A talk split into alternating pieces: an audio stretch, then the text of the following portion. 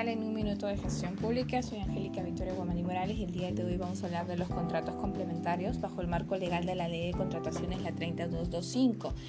Algo que tenemos que tener claro es que podemos encontrar este, la definición ¿De qué viene a ser un contrato complementario? Pues un contrato complementario viene a ser aquella, eh, aquel contrato nuevo que parte de un contrato original.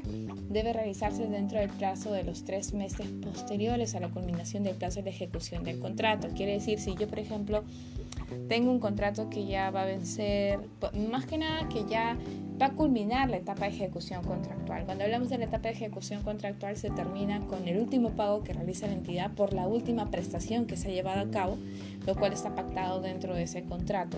Eh, a partir de allí empiezan a correr los tres meses de plazo que tengo yo para, para poder realizar un contrato complementario con el mismo contratista. Lo puedo hacer por única vez en tanto haya culminado el proceso de selección convocado. El monto en el cual se puede llevar a cabo este nuevo contrato, que es el contrato complementario, no puede ser mayor al 30% del contrato original. Aquí, aquí voy a hacer una pausa. Cuando hablamos de los contratos, eh, de cualquier contrato, bueno, vamos a hablar de un proceso, de una adjudicación simplificada, pueden hacer un contrato, pueden hacer los adicionales, sí. Estas adicionales obviamente debidamente justificadas y de las adicionales podemos desprender las adendas que no pueden exceder el 25%, el total de adendas que puede ser de ese contrato. Entonces ya no estamos hablando de un contrato de 80 mil, estamos hablando de un contrato, pongamos, ¿no? Así de manera general, un contrato de 100 mil o mayor, obviamente, de mayor, ¿no? Ahora, ¿cuál sería el monto original por el cual yo me voy a basar en considerar el 30%, los 80 mil o los 100 mil? El contrato, el contrato original ha sido en base a 80 mil, entonces ese es el monto por el cual yo voy a, voy a, voy a sacar mi 30% y no puede ser mayor a ese monto. Ahora, eh, ¿puedo solicitar otro bien? No, yo tengo que solicitar el bien del mismo bien o servicio en general que antes yo haya contratado dentro de ese contrato. El contratista puede preservar las condiciones que dieron lugar a la adquisición. Por ejemplo, en este caso, a ver, vamos a leer la literatura que nos dice. Por ejemplo, cuando citamos el artículo 174 del reglamento, encontramos el siguiente comentario. Es la posibilidad de contratar complementariamente la ejecución de la prestación de maneras excepcionales con el mismo contratista. Listo. En lugar de convocar procedimientos de selección nuevamente y contratar con fondos públicos prestaciones tales como bienes o servicios necesariamente por un monto máximo que no pueden exceder el 30%, como lo hemos mencionado, del contrato original, siempre que se trate del mismo bien o servicio que el contratista preserve las condiciones que dieron lugar a la adquisición del contrato, por lo que debe aplicarse en forma restrictiva y únicamente cuando se cumplen las condiciones establecidas en la normativa. No se puede contratar complementariamente la ejecución de obras y consultorías ni tampoco en contrataciones directas hay ese tipo de contratos complementarios. Ahora, Contratos complementarios, vamos a leer por ejemplo el numeral 1, posibilidad de contratar con el mismo proveedor, sí. Eh, sustento, sustento de las contrataciones complementarias en el caso de que las contrataciones agotadas las necesiten. La necesidad tiene que haber un requerimiento que solicite que hay necesidad de ese bien. No caben contrataciones complementarias en los contratos que tengan por objeto la ejecución de obras ni de consultoría ni las contrataciones directas, como lo hemos mencionado. Todo esto concordante con el artículo 152. ¿Cuáles son las excepciones? No se otorga garantías de fiel cumplimiento de contrato ni garantías de fiel cumplimiento por prestaciones accesorias en los siguientes casos. Literal de las contrataciones complementarias celebradas bajo los alcances del artículo 174 cuyos montos se encuentren dentro de los supuestos complementarios. Ah, Quiere decir esto que la, norma presenta excepciones. Excepciones en las cuales nosotros podemos por ejemplo, en los contratos complementarios no vamos a considerar las garantías de fiel cumplimiento ni las garantías de prestaciones accesorias. Una prestación accesoria es algo, por ejemplo, ya yo te voy a dar ese bien, con, por ejemplo, yo tengo mi propio instalador que puede llevar, eh, que puede llevar a cabo ese servicio que tú requieres, yo tengo... Em, son adicionales por las cuales cuando uno evalúa este, a este candidato, a este postor, uno les, le da puntos adicionales dentro de un proceso de selección. Para eso yo también podría reforzar esta idea con una opinión del OCSE, La opinión que vamos a citar va a ser la opinión número, opinión 85-2019 DTN. La entidad es del gobierno regional de Madre de Dios y el asunto son contrataciones complementarias. Dentro de esto vamos a ir al 2.1. ¿Cuál es la finalidad de un contrato complementario según el OXE? En principio es importante mencionar que en el artículo 1 de la ley dispone que su finalidad consiste en establecer normas orientadas a maximizar el valor de los recursos públicos que eh, se, se inviertan y a promover la actuación bajo el enfoque de la gestión por resultados. Totalmente de tal manera que las entidades y quienes intervienen en las contrataciones de bienes, servicios y obra las realizan en forma oportuna y bajo las mejores condiciones de precio y calidad para permitir el cumplimiento de los fines públicos y generar una repercusión positiva en las condiciones de vida de los ciudadanos. Totalmente. Así, la normativa de las contrataciones del Estado contemple diversos dispositivos que pueden emplearse con el fin de promover eficiencia en el proceso de adquisición de los insumos de una entidad requiere para atender la necesidad pública y alcanzar los objetivos institucionales que subyacen en la contratación estatal. Entonces, citamos el artículo 174 del reglamento que prevé como una herramienta para las entidades la posibilidad de que éstas puedan realizar contrataciones complementarias de bienes o servicios en general con el mismo contratista dentro de los tres meses posteriores a la culminación del plazo de la ejecución del contrato. Listo. Para lo cual adicionalmente deben cumplirse con las condiciones que establece el referido dispositivo. Ahora bien, cabe anotar que la posibilidad de contratar complementariamente constituye una alternativa que no exime a las entidades de su obligación de convocar los procesos de selección correspondientes para contratar los bienes y servicios en general que requieran. Por lo tanto, dicha figura debe aplicarse únicamente cuando se cumplan los dispuestos, claro, lo dispuesto en el artículo 174 del reglamento. El referido artículo establece lo siguiente, las siguientes condiciones para contratar las complementarias. 1 que se realice dentro de los tres meses posteriores a la culminación del plazo de la ejecución del contrato. 2. Por un monto no mayor del 30% del monto original o del contrato original. 3. Con el mismo contratista. Cuarto, por única vez.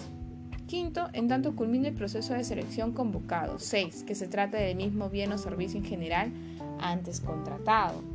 7. Que el contratista preserve las condiciones que le dieron lugar a las adquisiciones y contrataciones. 8.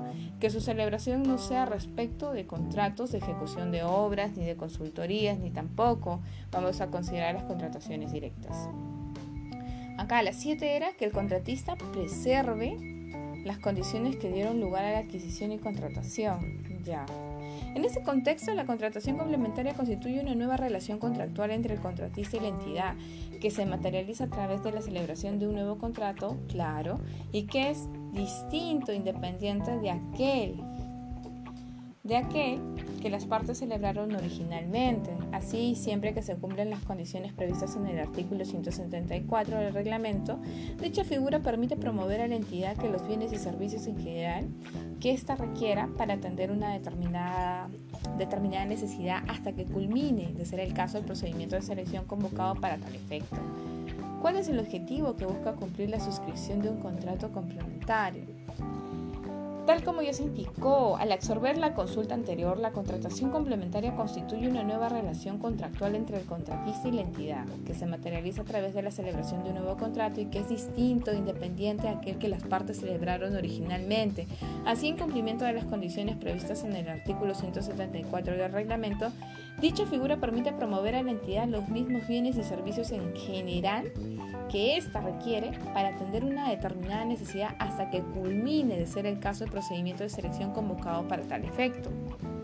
Se puede suscribir un contrato complementario cuya finalidad sea satisfacer las necesidades de una obra diferente a la, a la contemplada en el contrato original. A ver, Previamente debe reiterarse que las consultas que absuelve este organismo técnico especializado son referidas al, más que nada a asuntos y alcances de la normativa de contrataciones, o sea, son planteadas sobre temas genéricos y vinculantes entre sí, sin hacer alusión a los asuntos concretos o específicos. En esa medida, en vía de esto, pues no es mm, la consulta, en vía de la consulta no es posible determinar si en un contexto en particular se puede o no se puede suscribir un contrato complementario. Toda vez que comprende eh, que le corresponde también a cada entidad efectuar las evaluaciones del caso en concreto a fin de verificar el cumplimiento de las condiciones previstas en el artículo 174 del reglamento para el empleo de las contrataciones complementarias, lo cual excede a las competencias conferidas por ley a este despacho. Asimismo, resulta propicio precisar que conforme a lo establecido en el numeral 174, numeral 3 del artículo, eh, no caben contrataciones complementarias en los contratos que tengan por ejemplo la ejecución de obras, de consultorías ni contrataciones directas. Sin perjuicio del expuesto, cabe reiterar que las contrataciones complementarias constituyen una nueva relación contractual entre el contratista y la entidad que se materializa a través de la celebración de un nuevo contrato y que es distinto, independiente de aquel que las partes celebraron originalmente. Así, así que en cumplimiento de las condiciones previstas en el artículo 174, dicha figura permite promover a la entidad los mismos bienes y servicios en general que ésta requiera para atender una determinada necesidad hasta que culmine de ser el caso el procedimiento de selección convocado para tal efecto.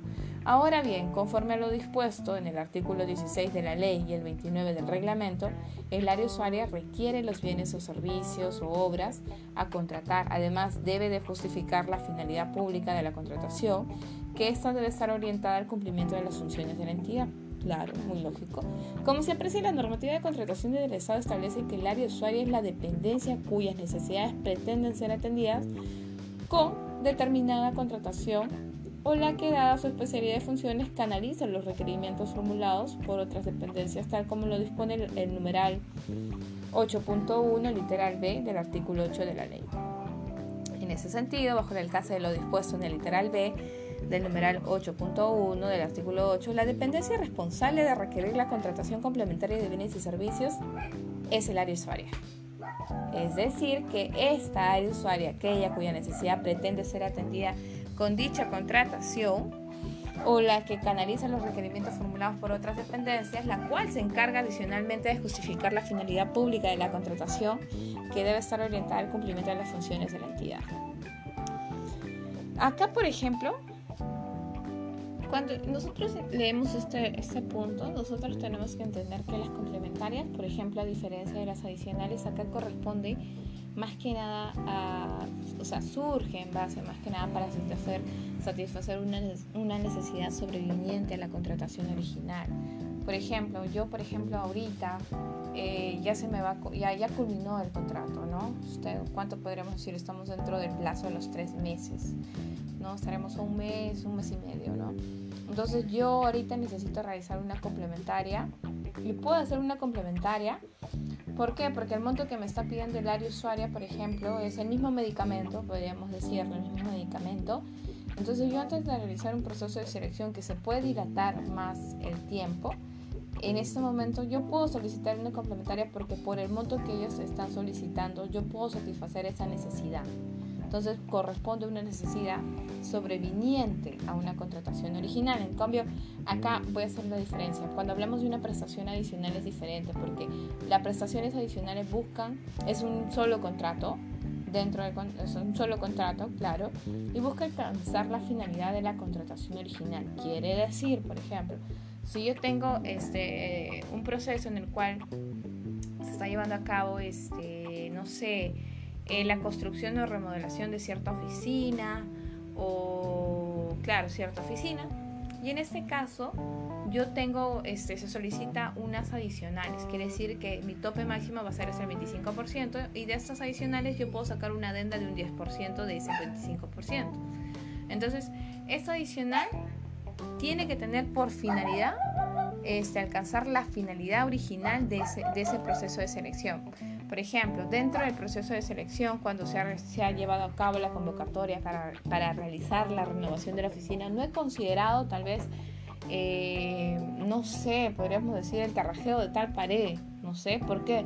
Porque no contábamos con que esa pared se iba a deteriorar, si iba, no sé, ay, ¿cómo explicarlo? Que se iba tal vez ha habido un filtro del agua, algo, ¿no? Entonces, en base a eso surge la necesidad de realizar un adicional y de esas adicionales una adenda del 10% para cubrir esto. ¿Por qué? Porque si yo no logro solucionar este, esa pared, no voy a cumplir con la finalidad de ese contrato. En cambio, en una complementaria es algo que sobreviene. Por ejemplo, se acabó el contrato, ahora estamos en marzo, ¿no? No, pongamos que va a, que va a acabar ahora en enero, perdón.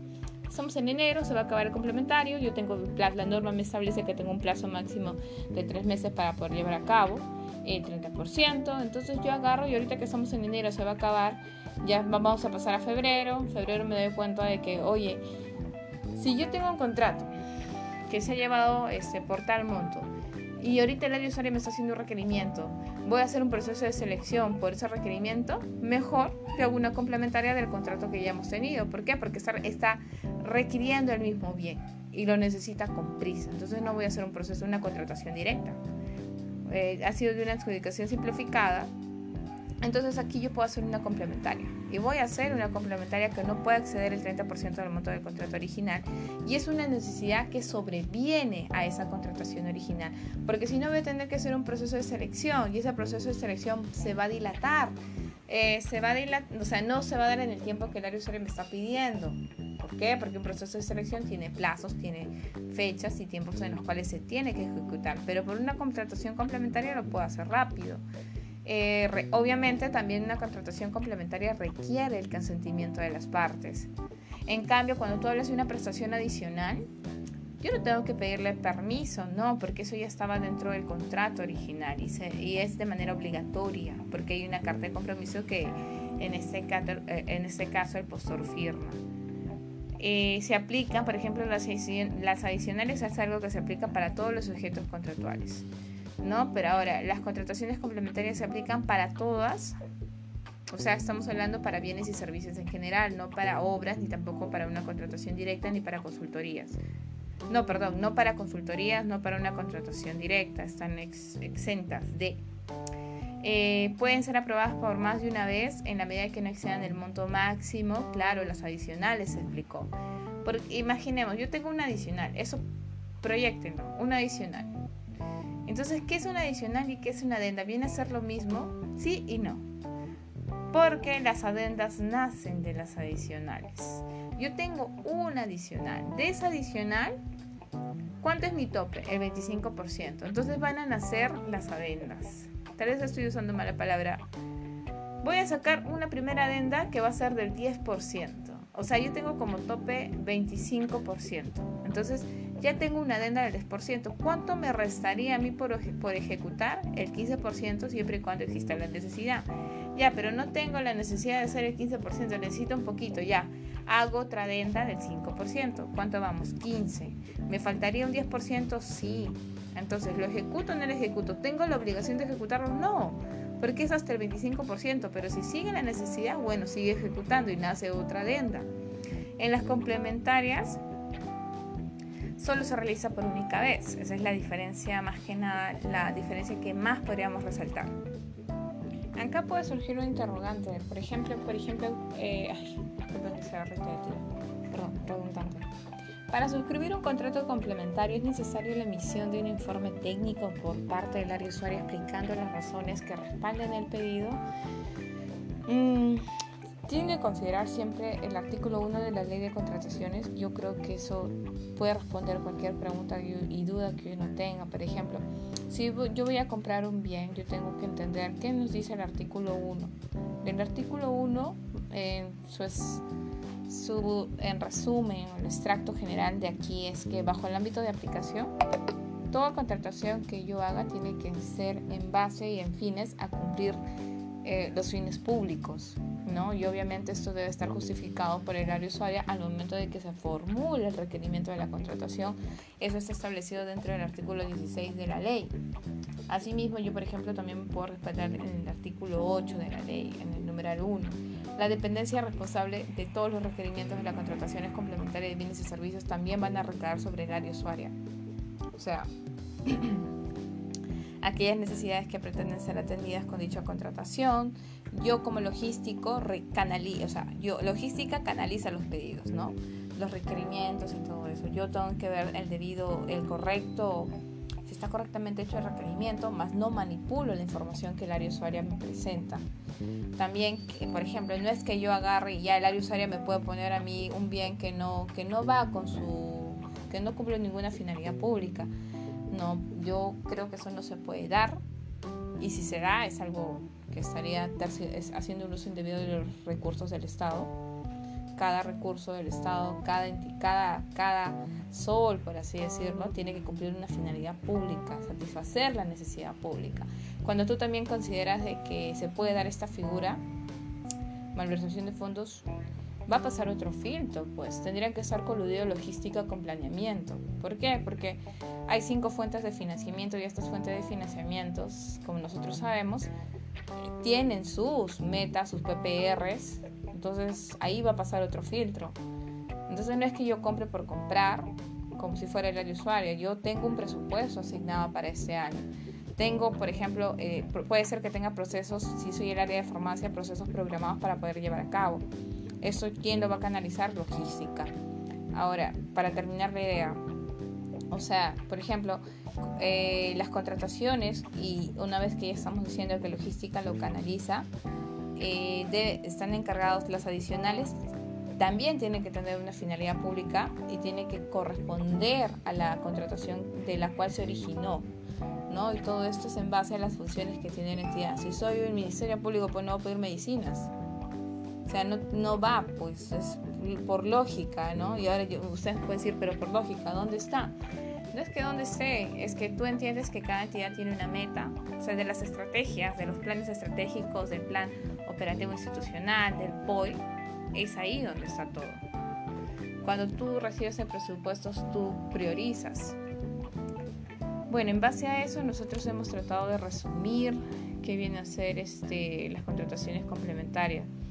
Ahora podría surgir otro, ¿no? A ver, por ejemplo, el informe técnico justifica justificando el pedido de suscripción del contrato complementario debe ser solicitado por la misma área usuaria que emitió la conformidad del bien del contrato original, el cual deriva del otro contrato complementario. A ver, vamos a ver.